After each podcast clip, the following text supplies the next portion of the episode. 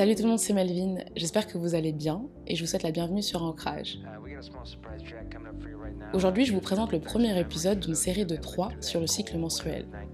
C'est un sujet qui me fascine, qui est encore un impensé dans certains domaines et j'avais vraiment envie de pouvoir vous partager ce que j'ai appris auprès de trois femmes que je trouve juste extraordinaires.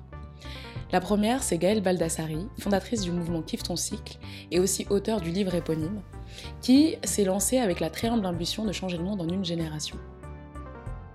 Ensemble, on va revenir sur les connaissances au sens large au sujet du cycle menstruel, dans le but de comprendre quelles sont les variations naturelles de notre physiologie tout au long du cycle, et pas que les règles, hein, parce que les règles ne sont qu'une partie du cycle, avec comme fil directeur le fait d'être dans l'accueil de cette physiologie, de tout ce qui se joue de manière naturelle dans notre corps, et, euh, du coup d'être épanoui avec cette physiologie féminine.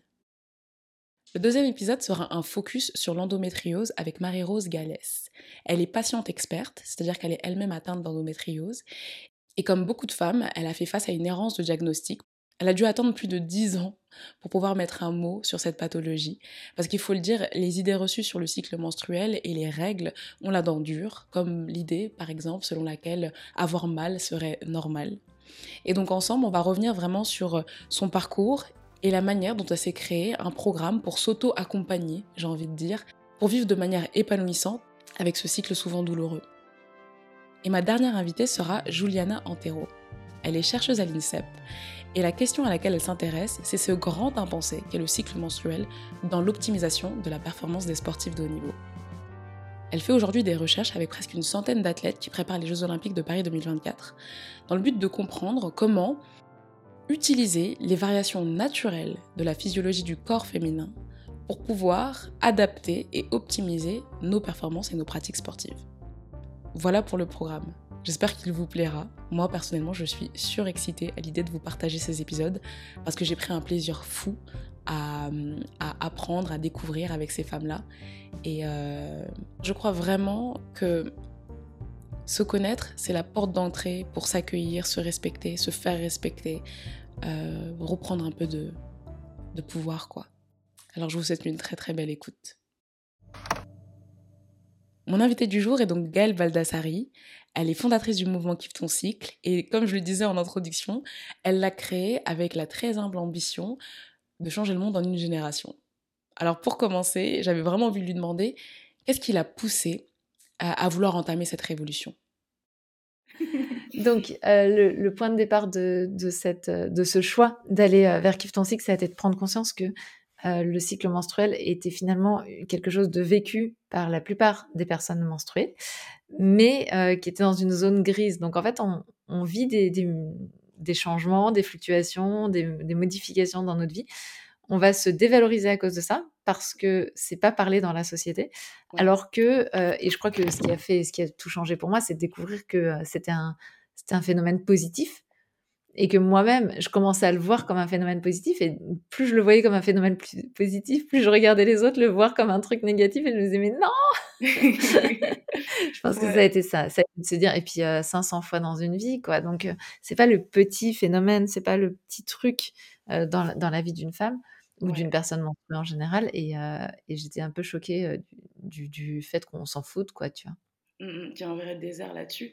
Et ça m'intéresse quand tu dis que c'était perçu négativement autour de toi et que tu commençais à avoir la perception positive parce que personnellement moi c'était la même chose et puis même quand j'en parle autour de moi il y a toujours ce biais de oui mais bon les règles ça fait quand même mal je dis ouais mais le cycle c'est pas que les règles et, euh, et donc est-ce que toi ton parce que tu sais en fait sur ce podcast donc du coup ancrage le point de départ pour moi c'est vraiment à la suite de mon burn-out sportif où vraiment j'avais l'impression d'être euh, en fait je faisais je fais du sport de haut niveau mais j'avais l'impression paradoxalement d'être complètement coupée de mon corps alors même que c'est mon principal outil de, travail en fait.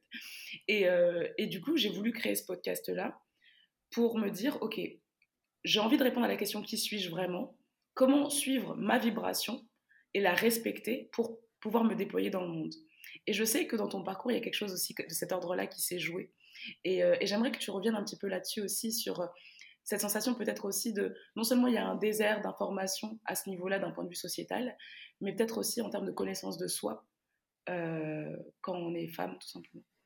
Bah, clairement, enfin, ce que tu ce que tu décris par rapport au sport de haut niveau, la sensation d'être coupé, moi, j'ai eu exactement la même sensation, mais par rapport, à la carrière.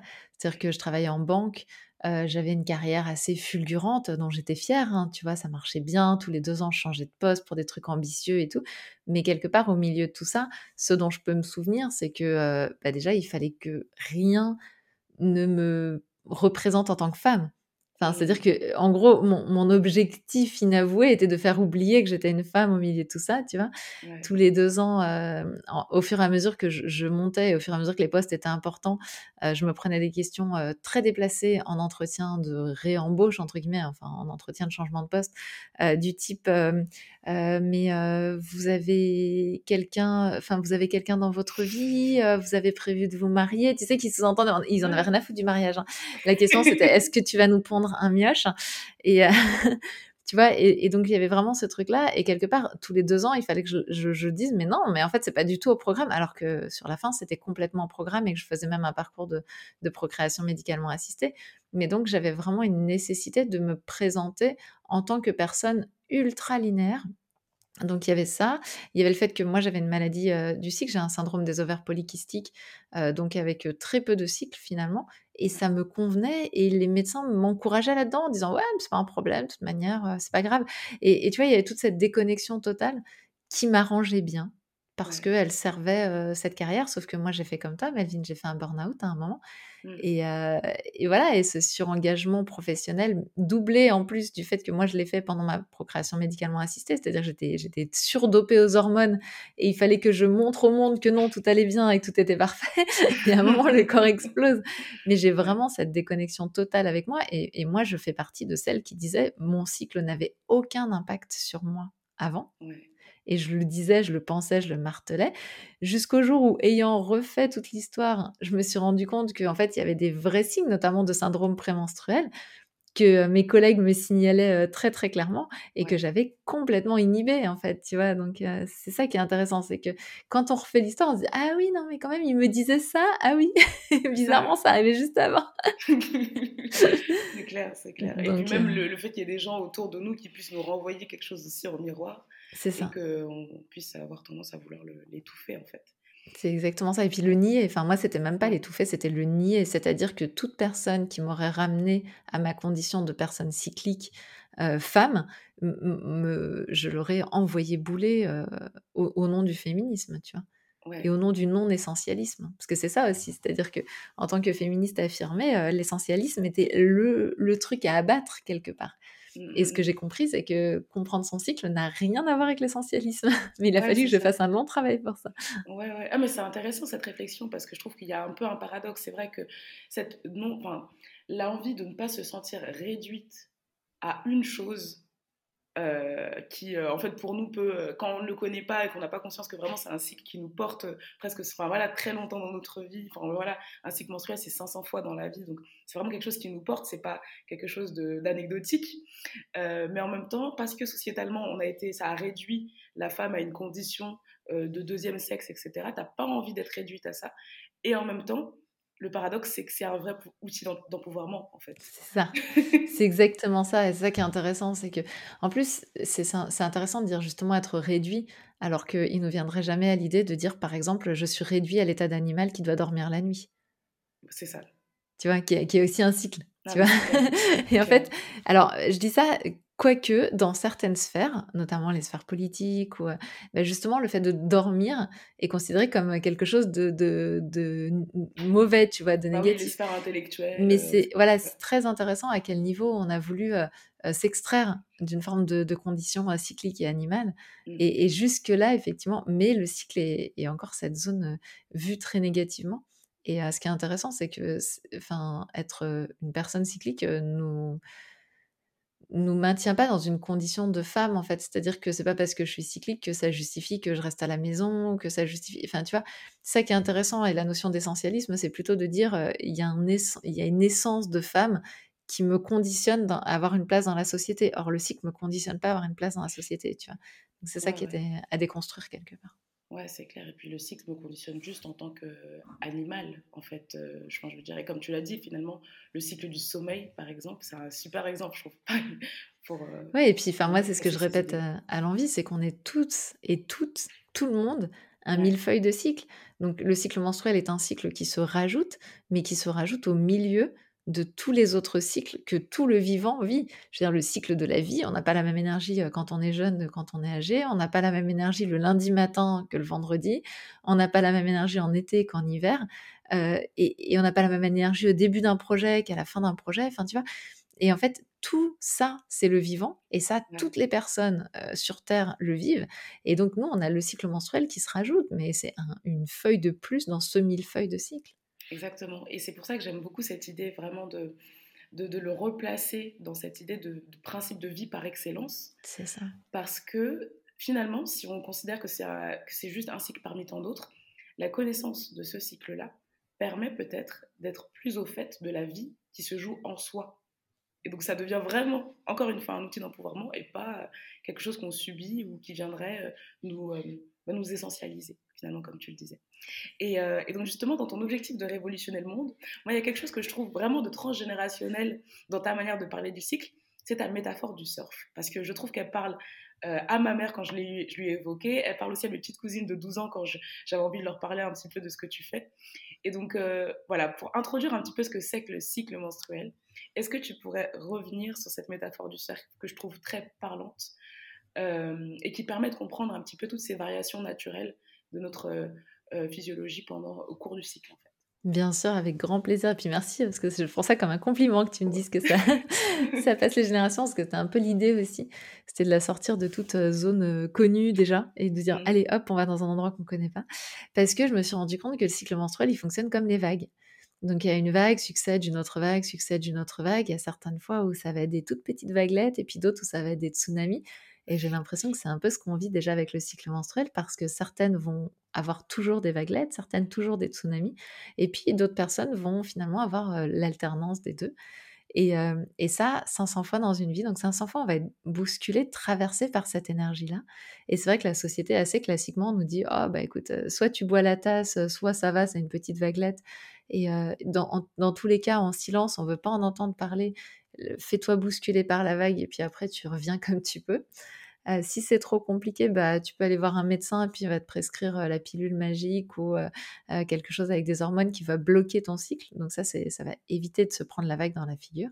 Et du coup, je me suis dit, mais non, il y a une troisième possibilité. Et la troisième possibilité, c'est d'apprendre à surfer cette vague, d'apprendre à utiliser l'énergie de ce cycle menstruel pour faire de, de, belles sessions de surf et pour réaliser de grandes choses dans notre vie.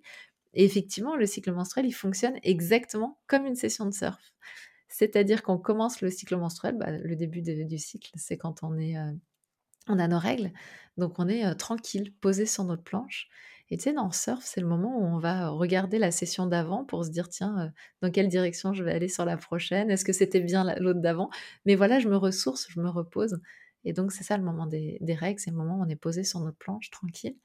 Et puis ensuite, on sent l'énergie qui remonte, on a envie de partir là, la choper, mmh. cette vague-là, parce qu'on la voit poindre derrière et on se met à ramer à toute vitesse et on sent l'énergie qui monte, qui monte, qui monte, on se met en action.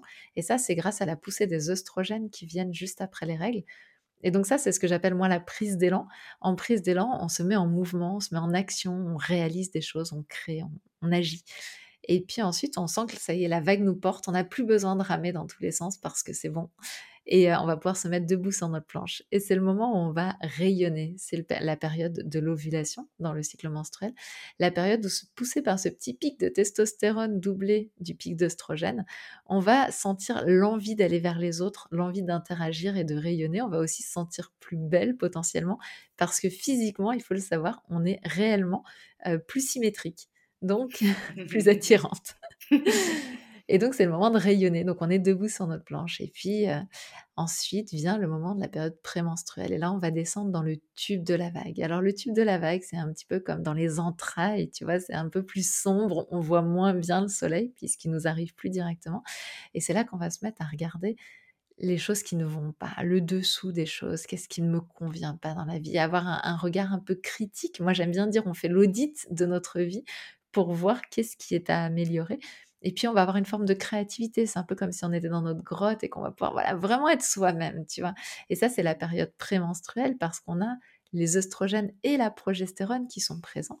Et la progestérone, elle fonctionne un petit peu comme la pédale de frein du corps, alors que les œstrogènes fonctionnent comme la pédale d'accélérateur du corps. Et donc, on peut se retrouver ballotté comme ça entre frein-accélérateur, frein-accélérateur. C'est assez inconfortable. Mais ce qui est génial, c'est que dans cet inconfort, c'est là que peut se réaliser quelque chose de grand parce que le mental, il trouve ça inconfortable et du coup, il nous laisse un peu agir dans d'autres choses.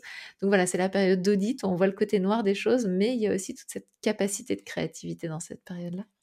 Et puis parce que c'est un cycle et parce que ça nous a bien remué, il y a l'avantage que bah, tout recommence. On va de nouveau se poser sur notre planche, de nouveau toutes les hormones diminuent, s'apaisent. On va pouvoir se ressourcer, faire le point sur la session précédente et préparer la prochaine incroyable.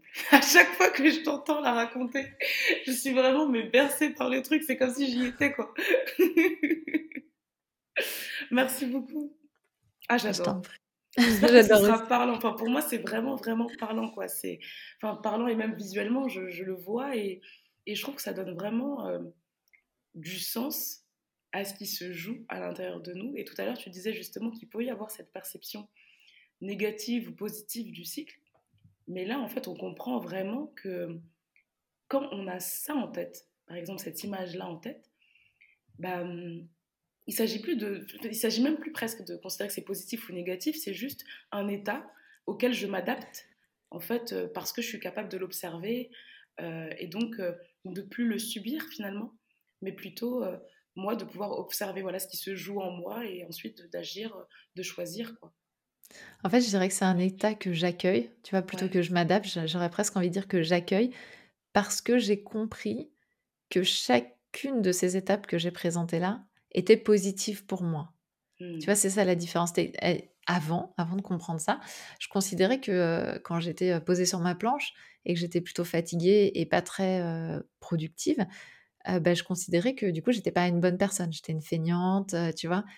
Donc tu vois, c'est en fait, c'est souvent ce qu'on ramène avec nous qui nous fait penser que c'est négatif. Quand je regardais, j'avais un regard critique sur les choses et que du coup, je, pouvais être rude parfois en disant mais ça, ça me convient pas ou ça, je suis pas ok avec et tout.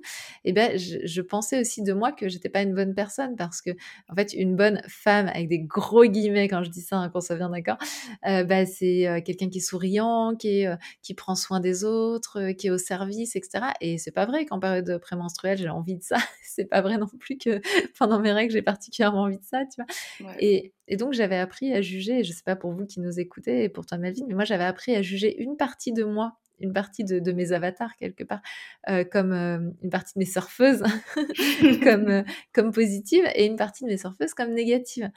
Et, d'avoir réintroduit tout ça en me disant, mais non, en fait, chacune de ces positions m'apporte quelque chose d'essentiel pour ma vie. Et si j'en juge négativement certaines, je suis en tension avec moi. Et cette tension, en fait, me fait perdre de l'empouvoirment clairement.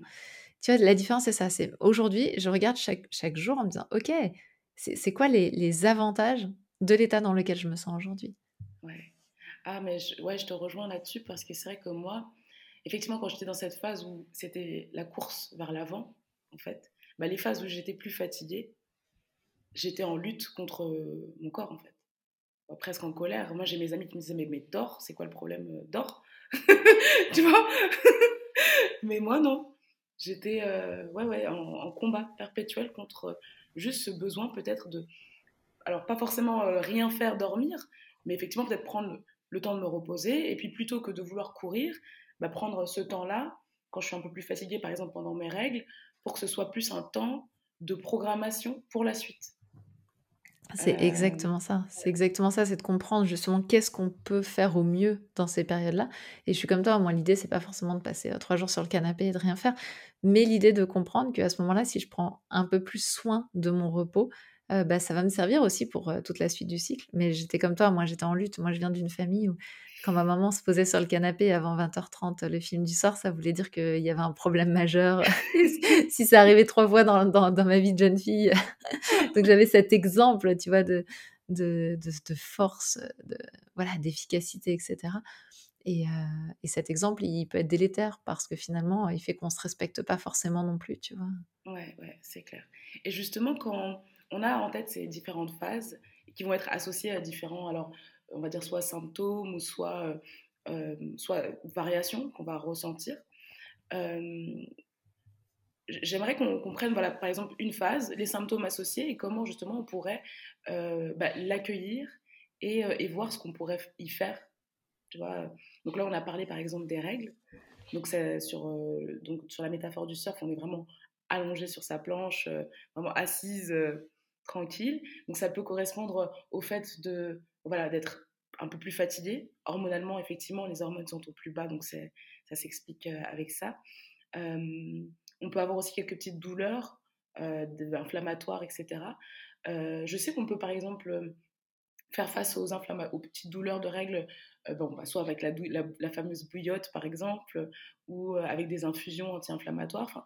Qu'est-ce qu'on pourrait faire justement euh, à chaque phase par rapport aux différents symptômes qu'on pourrait ressentir? C'est intéressant que tu utilises le mot symptôme, parce que justement, s'il y a des symptômes, ça veut dire qu'a priori, il y a un problème. C'est-à-dire que non, non, mais c'est vraiment important pour moi de le dire, tu vois. Mmh. C'est-à-dire que en gros, il va falloir qu'on fasse vraiment la différence entre un cycle en santé et un cycle euh, qui n'est pas en santé, parce que c'est la base de tout. Et on a planter ce truc-là. C'est comme si, euh, vraiment, c'est-à-dire que à la fois on va dire à une femme qui a des fluctuations, c'est pas normal que tu aies des fluctuations, et à la fois on va dire à une femme qui a des, qui a des douleurs, oh ouais, c'est normal, c'est comme ça. tu vois? Et En fait, ce truc-là, tu te dis non, maintenant, on reprend. Alors, on reprend. Donc, il est normal de vivre des fluctuations, des changements d'humeur et d'énergie, et que dans cette société linéaire, ça nous bouscule un petit peu. Ça, c'est normal. Par contre, c'est pas normal d'avoir des souffrances ou des douleurs. C'est pas normal. C'est, ça veut pas dire que c'est grave. Ça veut pas dire qu'on a une maladie nécessairement grave quand on en a, mais ça veut dire que c'est un signal. le corps, euh, globalement, ne fait jamais de douleur sans raison. Il mmh. s'amuse pas, enfin, tu vois. Et c'est pas parce que Eve a croqué la pomme qu'il faut qu'on se prenne des douleurs. non, ça, c'est, une histoire. Enfin, tu vois, c'est, des gens qui, à un moment, se sont racontés une histoire. Mais, mais c'est faux, en fait. Donc, il faut savoir que, déjà, c'est pas normal d'avoir mal pendant ces règles ça ne veut pas dire que ce n'est pas fréquent, c'est ultra fréquent effectivement d'avoir des douleurs pendant les règles, mais qui sont aussi très liées au mode de vie qu'on peut avoir en termes d'alimentation, de niveau de stress, de sédentarité notamment, de perturbateurs endocriniens qui sont présents dans énormément de produits autour de nous, qui font qu'en fait effectivement on arrive dans la période et prémenstruelle et la période de règles avec des, un corps qui n'est pas totalement qui gère pas totalement bien les choses, tu vois. Et c'est ça qui va générer le syndrome prémenstruel ou les douleurs de règles. Donc déjà, la mmh. première chose que j'aimerais qu'on éradique ensemble, c'est cette normalité. Parce que bah, nous, on, propose des programmes en ligne dans Kif ton cycle, mais il y, a plein d'autres ressources qui vont vous permettre d'accompagner la problématique. Si j'ai des douleurs de règles ou si j'ai un syndrome prémenstruel invalidant, clairement pour qu'on arrête, enfin qu'on sorte du syndrome prémenstruel et des douleurs de règles normales. Donc déjà, ça c'est la première chose qui est essentielle pour moi. effectivement, après, on va parler de d'humeur et d'énergie particulière. Qu'est-ce qui se passe quand on a nos règles et que tout est normal? On va ressentir, alors potentiellement, on va ressentir des petites, euh, comme des micro-crampes au niveau de l'utérus, parce que c'est un muscle qui est en train de se contracter. Et tu sais, c'est un peu comme euh, quand on a les, petites, euh, les petites contractions là au niveau de la paupière quand on manque de magnésium. C'est que en fait, c'est désagréable, hein, les contractions au niveau de la paupière quand on manque de magnésium. Le truc qui se fait tout seul. Ça se fait parfois dans la cuisse aussi, j'ai ces petites contractions-là. Et c'est pas agréable. Hein. En fait, ça devrait être la même chose au niveau de notre utérus. C'est juste, c'est pas agréable, hein, parce qu'il y, y, a un muscle qui se contracte et qui nous demande pas notre avis. Donc, ça, c'est normal de ressentir ça. Et ce qui est normal aussi, c'est effectivement de ressentir qu'on a moins d'énergie. Et du coup, euh, tu me disais, qu'est-ce qu'on peut en faire, c'est ça? Qu'est-ce Ouais, c'est ça. Alors, ce qu'on peut en faire, c'est, moi j'aime beaucoup parler de la notion d'interstice. C'est-à-dire que, euh, par exemple, si, si tu as un match de sport, un, match de hand hyper important, on est d'accord que le but c'est d'être au rendez-vous. Tu vas pas te dire, bon, bah, je vais me poser sur le canapé, tant pis, au revoir les filles, jouer sans moi. et de la même façon, moi, tu vois, je fais des interventions en public, euh, je vais pas arriver sur scène en disant, bon, écoutez, désolé, j'ai mes règles, je vais aller mettre sur le canal derrière la scène, parler entre vous, je reviens dans une heure. Donc, tu vois, Et donc l'idée, mon idée à moi, ma façon de présenter les choses, c'est de dire déjà la souffrance n'est pas normale. Par contre, la baisse d'énergie est normale et cette baisse d'énergie, je vais pouvoir la gérer en fonction de ce que j'ai à faire dans ma journée. Donc, bah, j'ai les engagements que j'ai pris. Et là, je serai là. Et puis, il y a tout le reste, ce que j'appelle les interstices, c'est-à-dire autour de mes engagements, qu'est-ce que je fais? Est-ce que mmh. je suis obligée de rester discuter pendant deux heures avec la personne qui a fait l'événement, par exemple? Est-ce que je, tu vois, est-ce que je dois pousser à l'échauffement comme une malade avant le sport, alors que je, je, pourrais me préserver un petit peu et faire juste en sorte d'être échauffée, mais de pas avoir surpoussé? Tu vois, c'est toutes ces choses-là. Les interstices, c'est est-ce que je vais faire un super repas pour toute la famille qui vient ce soir ou est-ce que je vais me dire, oh, en fait, les pâtes n'a jamais tué personne? Tu vois? En fait, c'est tous ces petits choix-là qu'on a le droit de faire dans notre, qu'on peut s'offrir de faire sans que ça nous remette en cause les choses importantes pour nous. Ouais. Et moi, c'est vachement là-dessus que je joue. C'est-à-dire que clairement, je fais une intervention, j'enregistre un podcast comme aujourd'hui, je fais, je suis toujours au rendez-vous parce que d'avoir mes règles m'empêche pas d'être au rendez-vous de quelque chose, tu vois? Mmh et mmh je ne prône pas, je sais que certains courants le prônent, mais c'est pas mon, mon, point de vue. Je prône pas le fait de stopper tout, de mettre un gros trait sur son agenda et de tout abandonner. Déjà parce que moi, mon cycle n'est pas prévisible, donc je peux pas le faire. Donc, je ne le prône pas. Mais en plus, parce que je pense que c'est profondément donner la main au mental. Parce que si je fais ça, en réalité, qu'est-ce que je fais? Je dis au mental, enfin, mon mental me dit c'est bon, je sais ce que tu es, je sais dans quelle énergie tu es, je gère. Alors mmh. qu'en réalité, mon mental n'a aucune idée de l'énergie de mon corps. Je vais te donner un exemple. Moi, j'ai mon coach sportif qui vient tous les vendredis et tous les lundis maintenant. Et et un jour, comme ça, j'ai mes règles le jeudi soir, euh, genre vers 23h, tu vois. Et je me dis, euh, je me couche en me disant, ah là là, comment je vais lui dire que demain je suis fatiguée, tout ça? Parce qu'il est très à l'écoute hein, de ça. Mais euh, voilà, je me faisais mon petit film du jeudi soir, tu vois. Et puis on arrive le vendredi matin, juste avant le cours. Et en vrai, j'étais en pleine forme, Melvin. Mais vraiment, tu vois, j'avais la patate, j'avais envie de tout déchirer et tout. Et donc, on fait la séance comme ça et j'étais à fond. Si j'avais laissé le mental prendre les choses, mon mental m'aurait dit dès le matin, bah, comme tu as tes règles, tu es fatigué, du coup, tu vas expliquer à Johan qu'aujourd'hui, tu es fatigué. Là, euh, et Johan, à la fin, je lui dis, je lui dis, tu sais, c'est le premier jour de mes règles, et euh, hier soir, j'étais en train de me demander comment j'allais faire pour te dire que c'était euh, un exercice, enfin, qu'il allait falloir lever le pied. Et il me regarde, il fait, ah ouais, bah, j'aurais pas cru. bah ouais. Et, et, en fait, parce que j'ai pas donné la main au mental, parce que je me suis dit, ok, vraiment, moi, dans quelle énergie je me sens, tu vois, et ça n'a rien à voir, tu vois, et c'est là où c'est important. C'est que si j'avais rayé sur mon agenda, si j'avais un cycle ultra régulier et que je pouvais rayer deux jours sur mon agenda pour bloquer tous mes rendez-vous, en réalité, je ne saurais rien de la réalité et de dans quel état je me sens, tu vois. Ouais, ouais, c'est vrai. En fait, Donc, il ne je... pas avoir la, tomber dans, dans l'écueil qui voudrait tout réduire au cycle. Mais c'est ça. Alors il y a, ça. plein d'autres facteurs. Et puis c'est une charge mentale de folie. T'imagines si tu dois, non mais regarde, enfin si tu dois en plus de savoir, enfin moi je regarde, si je dois en plus de savoir si ma fille est bien gardée, si c'est les vacances ou machin, si machin, à chaque fois que je dois prendre un rendez-vous, si en plus je dois me dire dans quelle énergie je vais être aujourd'hui, tu vois bien. Je veux dire, à un moment ça devient invivable. Ouais, mais tu sais que la planification menstruelle est hyper à la mode aux États-Unis et je pense qu'elle va débarquer sur la France c'est pour ça que j'en parle aussi, tu vois. C'est que pour moi, c'est une charge mentale supplémentaire qui n'a pas lieu d'être. Mmh, mmh, parce mmh. que c'est bien différent de utiliser les interstices. Et donc, à l'inverse, quand je vais avoir beaucoup d'énergie, ben, les interstices, je vais faire plein, plein de trucs, tu vois. clair. Mais moi, je n'utilise quelque part que les interstices pour ma gestion menstruelle, on va dire ça comme ça. Et les engagements, je suis là. Par contre, je suis là en étant potentiellement une personne différente, c'est-à-dire je vais, je vais parler différemment, je vais interagir différemment, je vais en fonction de l'état dans lequel je me sens. Mmh, mmh, mmh. Ouais, c'est ça. Mais... finalement, l'énergie que tu vas apporter va systématiquement être différente, mais elle apporte quelque chose en fait. C'est exactement ça. Euh, par exemple, je, je, pense moi, ça me fait penser à quand je sais que quand j'ai mes règles, par exemple, c'est vrai que je suis dans une énergie plus calme, mais c'est vrai que du coup, je prends plus de temps, je suis plus à l'écoute, et là où je vais avoir plus d'énergie, plus de dynamisme, bon bah voilà, je vais être dynamique, pétillante, Ça, ça va plus vite quoi. Ça... Et, même là, par exemple, aujourd'hui, je le sens, je parle très très vite, par exemple. Quand je, m'écoute maintenant. non, mais c'est exactement ça. Donc, on va avoir un débit de parole différent, une façon d'agir différente. Et c'est ça qu'il faut accepter, accueillir, mmh tu vois, en disant, arrêtant de juger ce truc-là, en disant, bah oui, en vrai, aujourd'hui, je parle plus vite. Donc, je vais embarquer une partie des personnes avec moi et puis je vais en laisser une autre partie sur la route. Et puis, bah, la prochaine fois, en fait, je parlerai peut-être plus doucement et donc une autre partie embarquera. Enfin, et tout ça est complètement OK. Donc, c'est déjà d'accepter que j'ai une énergie différente à chaque fois mais aussi de se dire, bah voilà, j'ai mes interstices dans lesquels, par exemple, quand je suis en prise d'élan, je vais être capable, entre deux interviews, j'ai cinq minutes, je vais faire la compta, le machin, le truc, etc. Et quand je suis posée sur ma planche, bah, j'ai cinq minutes, je vais me faire, OK, cinq minutes de pause, tranquille. Et c'est, tu vois, le, truc, et pour moi, c'est essentiel, c'est que ça, ça permet de gérer au quotidien parce que je ne suis pas sûre d'être posée sur ma planche dès le début de mes règles, par exemple. Ça peut arriver un peu plus tard. Ça peut, et puis ça peut faire un jour ou deux jours, comme ça peut faire sept jours si je suis épuisée. Parce que mon corps sait ce qui est bon pour moi. Donc, il mmh. va mettre aussi la mesure en fonction de l'énergie que j'ai en ce moment, tu vois. Ouais, ouais, ouais. En fonction de s'il fait 0 degré dehors et qu'il n'y a toujours pas de chauffage à la maison, par exemple. C'est exactement ça.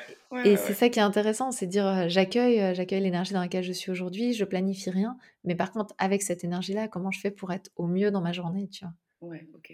J'aime beaucoup ce mot en fait, accueil. Effectivement, merci de m'avoir corrigé par rapport à, l'adaptation, parce que c'est vrai que l'accueil, c'est beaucoup plus quelque chose qui, qui, pour moi en tout cas, évoque l'écoute de, soi. Et comme exactement dis, sortir de, ce mental qui viendrait poser une idée reçue avant même d'avoir euh, fait le check-up intérieur. Quoi. Et tu vois, juste donc pour répondre quand même à ta question par rapport à cette idée de, symptômes que tu disais tout à l'heure, que je voulais juste rebaptiser plutôt en énergie, humeur, tu vois, eh bien quand on sent que l'énergie va, baisser, par exemple, pendant, pendant les règles, bah, c'est effectivement d'accueillir cette énergie qui baisse, de voir comment je peux en profiter pour me ressourcer, de voir aussi ce que je peux planifier.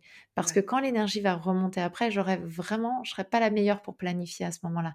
Et si j'ai pas planifié avant, bah, finalement, je vais perdre beaucoup d'énergie à essayer de replanifier pendant que je devrais être en train d'agir, tu vois. Donc, c'est surtout ça, c'est de se dire, quand je suis posée sur ma planche, c'est le moment vraiment, comme en session de surf, hein, tu vas te dire, OK, dans quelle, quelle vague je vais aller surfer, où est-ce que j'ai envie d'aller me mettre, etc. Et puis ensuite, quand la vague arrive et que l'énergie monte, là, c'est le moment de ramer. Tu n'es plus en train de te poser les questions, tu vois. Mmh, mmh, mmh. Pareil, ce regard critique qu'on peut avoir quand on fait l'audit, quand on est en période prémenstruelle, moi, ce que je vais recommander, c'est d'écrire beaucoup. Ou alors de se faire des notes vocales. Franchement, on a chacun, euh, en tout cas, d'avoir un moyen de collecter euh, ces pensées-là, parce que euh, ça peut être aussi un moment très destructeur. Moi, j'entends beaucoup de, personnes, et, j'ai pu faire partie de celle-là aussi, qui, en fait, déconstruisaient à chaque cycle tout ce qu'elles avaient construit. Alors ça, déconstruction, reconstruction, c'est sympa, mais à un moment, tu as l'impression de ne pas avancer, de tourner un peu comme un rat dans sa roue, tu vois. Donc, moi, ce que je conseille dans ces moments-là, c'est de prendre en note, vraiment, sans aucun filtre, tout ce qu'on pense en note vocale ou en note écrite, et d'y revenir quand on est posé sur notre planche, quand l'énergie s'apaise, quand d'y revenir pour dire ok concrètement si j'ai envie de vivre ma vie dans mes baskets à moi et pas ma vie dans les pompes de quelqu'un d'autre ou dans les pompes que la société aimerait que je mette mmh. qui je suis moi au milieu de tout ça? Parce que ces pensées que j'ai dans cette période prémenstruelle si négatives soient-elles elles parlent de ce que je suis en train de vivre quand même tu vois? Donc voilà moi je propose de faire une notion de collection euh, de ces pensées-là pour pouvoir les regarder à plat plutôt que de détruire tout ce qu'on a fait. Je te dis ça parce que moi, si je m'écoutais en période prémenstruelle, j'irais fermer mon entreprise à peu près tous les mois. Hein. Euh, donc, tous les mois, je serais à la chambre des métiers ou à la chambre du commerce et de l'industrie pour leur dire désolé, je ferme, etc. Donc voilà, du coup, parce qu'à chaque fois, je me dis ah là là, mais le modèle économique n'est pas trouvé, on va pas y arriver, machin, etc. Donc en fait, maintenant, je vois ça se faire je passe pas à l'action, tu vois, la différence. Par contre, ce qui est intéressant, c'est que ça me parle du fait que j'ai pas trouvé le modèle économique et c'est vraiment le moment où je peux me dire, ok, mais c'est quoi le modèle économique qui me conviendrait à moi, tu vois, et, qui me fait avancer. Ouais, trop bien. En fait, j'ai vraiment envie de rebondir sur ça parce que justement, pour avoir expérimenté ça, le fait de prendre des notes et donc de pouvoir y revenir et de constater quelque chose qui se répète dans le temps, ça permet de voir quels sont vraiment les, les importants qui posent problème. Euh, plutôt que se dire euh, effectivement d'agir soit sur l'impulsivité d'une fois parce que à ce moment-là je suis complètement euh, prise dans, des pensées noires et tout, mais plutôt de me dire ok en fait ça revient tous les mois. Donc est-ce que finalement c'est vraiment un problème ou est-ce que c'est pas alors voilà est-ce que c'est vraiment un problème? S'il y a un truc que j'ai à gérer bah, qu'est-ce que je fais? Et, et, finalement de me rendre compte que bah, même ce qui a été perçu comme négatif, des fois c'est ce qui a été salvateur ensuite. Ah mais clairement, bien souvent. bien souvent, complètement. Mais par contre, effectivement, pas tout détruire. Ça. sur l'instant, sauf je mets juste un tout petit bémol parce que pour moi il est important, sauf si on est dans une situation périlleuse. parce que par exemple, si on est dans une, une relation toxique, voire même dans laquelle, on, par exemple, on est abusé ou on se fait battre ou je ne sais quoi, en fait, cette période prémenstruelle, elle, peut porter en elle l'énergie de sortir de ce mmh. cercle vicieux. Donc parfois, la laisser aller jusqu'au bout, alors ça peut être une relation toxique au boulot, ça peut être, tu vois, s'en prendre plein la tronche et ne jamais rien dire. Et puis ce jour-là, bah, boum, on claque la lettre de dème parce qu'on en a ras-le-bol, etc. Et ben c'est pas si idiot, tu vois, ce que je voulais dire. C'est-à-dire qu'il faut avoir conscience de cette énergie de déconstruction que porte la période prémenstruelle mais du coup qui peut aussi nous aider à déconstruire des choses dans lesquelles on, est enfermé, tu vois. Euh, donc c'est intéressant juste de l'avoir en tête parce que, par exemple, si on veut accompagner euh, quelqu'un qui est dans une situation euh, périlleuse pour elle ou toxique ou je ne sais quoi, eh bien on peut vraiment s'appuyer sur cette énergie-là pour l'aider à sortir de, cette situation. Oui, carrément. Et ça me fait penser du coup à la question que tu posais tout à l'heure, qui peut être une boussole aussi, qui est vraiment par exemple, quel est l'avantage de l'énergie qui me porte en ce moment quoi? Exactement. Moi, j'aime beaucoup dire il y a des ressources pour nous dans chaque phase. Mmh. Et donc, une fois qu'on a trouvé nos ressources dans les phases, eh ben, c'est ça qui va nous, nous permettre euh, voilà, de, de, vraiment de se réaliser à ce moment-là. Quoi. Ouais, super. Ok. J'aimerais revenir un petit peu, tu sais, sur tous les cas de, de, de cycles alors euh, non sains, on va dire, pas forcément en santé, euh, ou toutes les, les, formes de pathologie qui, enfin, qui peuvent exister, pas forcément toutes, hein, mais tu vois, je pense par exemple à, l'aménorrhée, donc l'absence de, règles. Euh, je pense aussi euh, à tout ce qui va être. Euh, tu parlais du syndrome polykystique aussi, des ovaires. Syndrome des ovaires polykystiques. Voilà, des ovaires polykystiques. pardon. Est-ce que tu pourrais revenir un petit peu dessus, peut-être pour que les personnes qui sont atteintes par ça puissent peut-être s'identifier si elles n'ont pas déjà fait ou avoir un retour d'expérience d'une personne qui, qui est à la fois experte et à la fois patiente. Je sais pas si on peut dire ça comme ça. Alors, je me considère pas comme patiente experte du SOPK, mais euh, effectivement, en tout cas, je vis euh, avec une maladie chronique du cycle, effectivement. Euh, ce qui est intéressant déjà, c'est de comprendre ce que c'est qu'un cycle normal. Un cycle normal, c'est un cycle qui fait entre 21 et 35 jours qui a une ovulation à l'intérieur, parce qu'il faut savoir qu'on peut avoir un cycle de 28 jours pétante tous les mois et ne jamais ovuler, mmh. contrairement à l'idée qu'on pourrait s'en faire. Donc on essaye de repérer les signes d'ovulation et donc qui fait entre 21 et 35 jours, qui a une ovulation et qui a une durée entre l'ovulation et les règles qui fasse au minimum 10 jours. Ok. Donc une fois qu'on a ces trois éléments-là, on est sur un cycle normal. Après, euh, l'idéal, c'est d'avoir une variabilité de plus ou moins 5 jours, pas plus. C'est-à-dire que si j'ai un jour un cycle de 21, un jour de, de 35 jours, un cycle une fois 31, une fois, enfin une fois 21, une fois 35, c'est qu'a priori le corps il galère quand même un petit peu, tu vois. Donc l'idée c'est qu'il n'y ait pas une variabilité énorme. Maintenant euh, que de temps en temps on a un cycle qui part complètement en cacahuète, c'est pas un problème. Mmh. C'est normal, c'est le vivant, tu vois ce que je veux dire? Ah Donc ça aussi, c'est de pas s'inquiéter si à un moment il y a un cycle qui part en cacahuète, le principal c'est que ça se re-règle derrière, et, là il n'y a pas à s'inquiéter. Par contre, si effectivement on est en dehors de ça, c'est le cas en aménorrhée, c'est le cas en, syndrome des ovaires polykystiques bien souvent. Euh, bah, en fait, si on est en dehors de ces normes-là, ça veut dire que le corps galère. Donc il a un problème. Voilà. Mmh Et euh, ce qu'on appelle l'aménorrhée, c'est quand on n'a pas eu ses règles pendant plus de trois mois. Donc, donc on est en aménorrhée, il y a pas, c'est le cycle est bloqué et il peut y avoir plusieurs raisons qui expliquent ça. Bah, la première, la plus classique, c'est le fait d'être enceinte. Donc non mais je le pose ici quand même, c'est important de le dire. Et puis ensuite, il y a effectivement, en fait, il va y avoir deux, deux causes principales souvent à l'aménorrhée, même s'il y en a plein d'autres possibles. Il faut vraiment explorer ça avec un médecin. Clairement, vous auto-explorez pas par rapport à ça. Mais effectivement, il va y avoir deux choses un peu récurrente souvent, soit un syndrome des ovaires polykystiques, donc ce que j'ai moi, qui est une maladie chronique très très mal nommée. Hein, il n'y a pas de kyste dans les ovaires, tu vois, c'est ça c'est aberrant. On est en train de se battre hein, pour renommer cette maladie. C'est juste parce que en fait il y a plein de follicules qui se développent en même temps dans les ovaires et que à l'échographie ça peut ressembler à des kystes et du coup ils ont, ils ont voilà tu vois comment parfois la, médecine nous prend tellement mal en compte. ah ouais, Donc on pourrait appeler ça le syndrome multifolliculaire par exemple, mais c'est tellement minime par rapport à la quantité de choses qu'il y a autour et qui vont avec ce, syndrome des ovaires polykystiques. Mais effectivement, ça peut euh, déclencher des aménorrhées. Moi, j'avais des cycles qui faisaient plus de 100 jours euh, avant, de, réussir à régler cette maladie.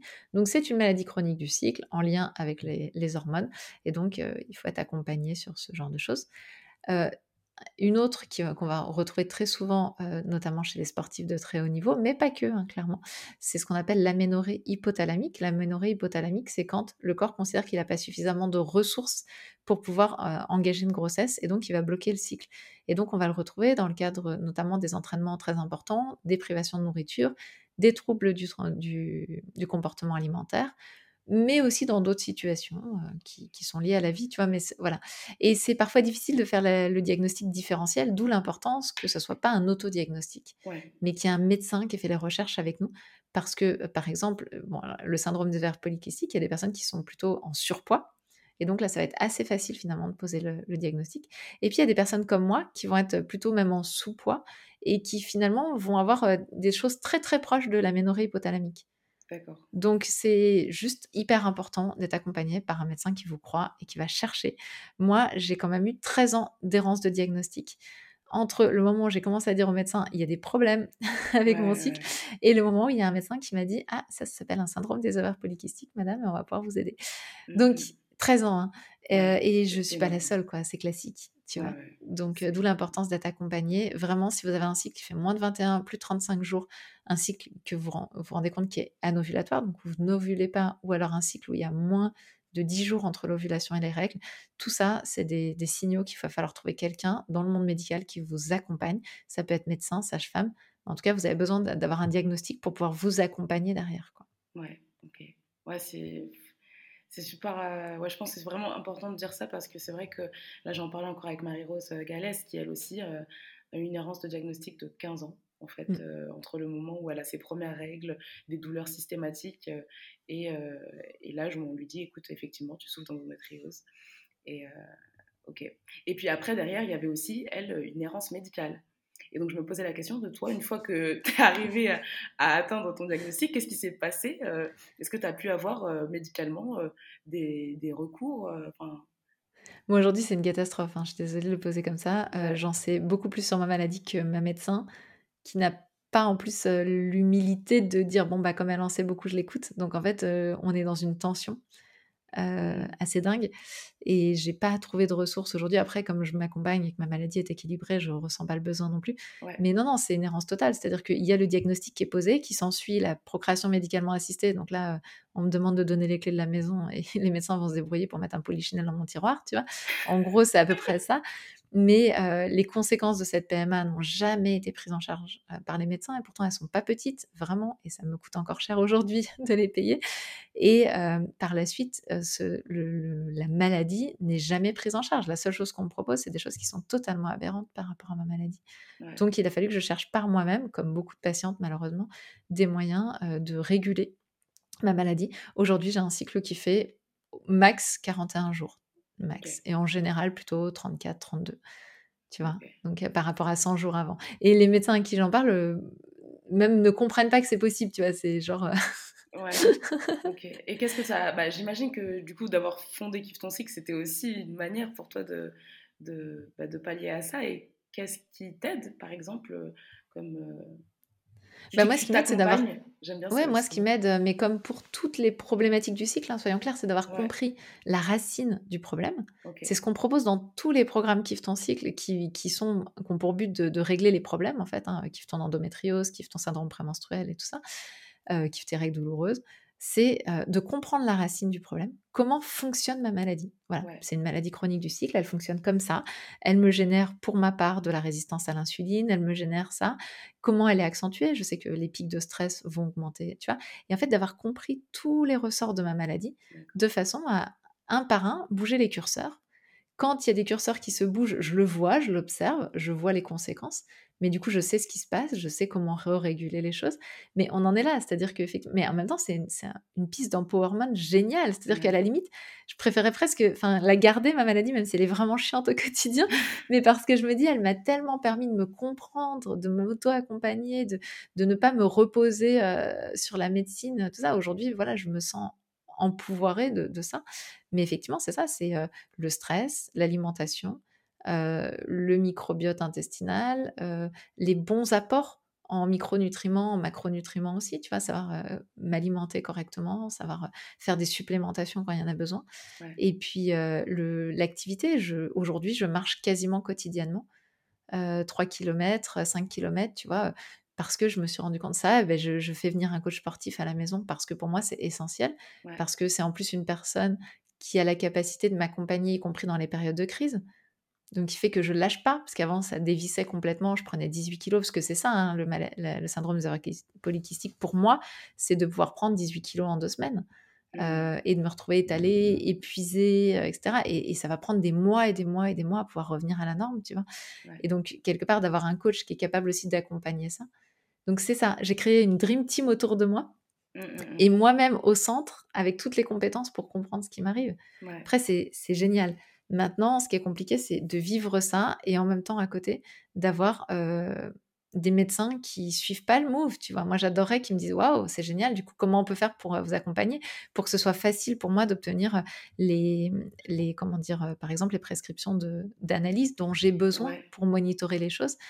Aujourd'hui, les, les, médecins ne me proposent pas ça. Tu vois, il faut que j'arrive avec des symptômes, des machins, des trucs pour avoir les analyses que je veux. Enfin, tu vois. Voilà. c'est clair, c'est clair. Mais c'est comme ça.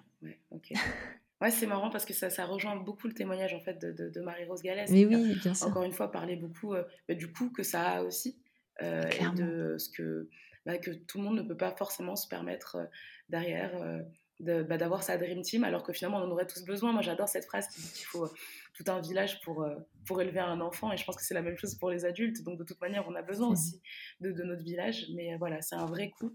Et effectivement, il serait temps que, que ça bouge à, à, tous les niveaux et, et aussi au niveau du médical. Ok. Euh, merci du coup pour ce, ce partage.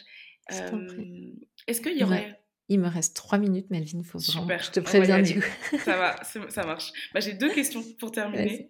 Euh, Qu'est-ce que, est-ce qu'il resterait peut-être un mythe ou un mytho qu'on n'a pas déconstruit que tu voudrais euh, déconstruire et peut-être voilà une idée que tu voudrais partager sur laquelle on n'a pas, on n'a pas parlé? Ouais, ce que je voudrais qu'on déconstruise profondément, c'est l'idée euh, de, de, la femme parfaite, souriante, toujours pétillante, etc. Parce que c'est une femme qui n'est pas empouvoirée, qui n'a pas tu vois? Et une femme qui est capable de dire ça, ça me convient pas, ça, ça me va pas. Une femme qui est capable de se reposer, de prendre soin d'elle. Une femme qui est capable de dire ça, je vis ma vie dans mes chaussettes ou ça, je vis ma vie à côté de mes pompes. Tu vois, tout ça, c'est une femme qui a un vrai putain de pouvoir et je pense qu'elle fait peur aujourd'hui. Et, du coup, on continue de la déconstruire dans la société en disant que c'est pas ok, etc. Et les euh, et mademoiselle, pourquoi tu souris pas aujourd'hui? Bah, Pour moi, je considère qu'ils sont inacceptables. Ok, trop bien. Et dernière question, euh, qu'est-ce que évoque pour toi le mot ancrage? Le mot ancrage, il est hyper important pour moi, vraiment, il est même essentiel, parce que ce qui m'évoque, c'est cette notion d'avoir justement un point fixe qui va nous permettre ensuite de s'épanouir et d'aller vers quelque chose, tu vois. Et c'est vraiment cette notion de point fixe, elle est essentielle. Après, exactement comme pour moi dans la, dans la vie, comme en bateau, parce que j'ai fait beaucoup de bateaux quand j'étais jeune, l'encre, elle peut riper parfois et c'est pas forcément grave, tu vois. Mais ça crée quand même une tension qui fait qu'il y a une stabilité. Ok, trop beau.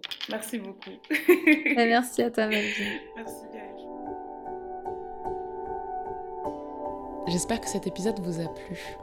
Si vous voulez en savoir plus sur Gaël et ses accompagnements, www.kiftoncycle.fr. Vous pouvez aussi vous offrir ou offrir son livre qui est disponible en librairie. Il s'appelle lui aussi Kiffe ton cycle. Il est composé de deux parties, une première plutôt scientifique et une deuxième beaucoup plus pratique qui nous permet de comprendre au sens large ce qui se joue dans notre corps, d'un point de vue biologique et scientifique. Et puis ensuite, on a une deuxième partie qui nous invite vraiment à nous observer, pour prendre un petit peu possession de cette connaissance et euh, l'incarner. Donc c'est vraiment une superbe lecture et ça fait un super cadeau de Noël aussi. On se retrouve donc dans deux semaines pour l'épisode 2 de cette série sur le cycle menstruel avec Marie-Rose Gallès. avec laquelle on fera un focus sur l'endométriose et, ce sera super. Donc voilà. Euh, n'hésitez pas à me suivre sur Instagram à ancrage.expérience ou encore à partager l'épisode, à mettre des commentaires sur Apple Podcast, sur euh, Spotify, mettre des étoiles, tout ce que vous pouvez pour soutenir euh, le podcast et partager votre avis. je vous souhaite un très beau dimanche et puis je vous dis à dans deux semaines. Salut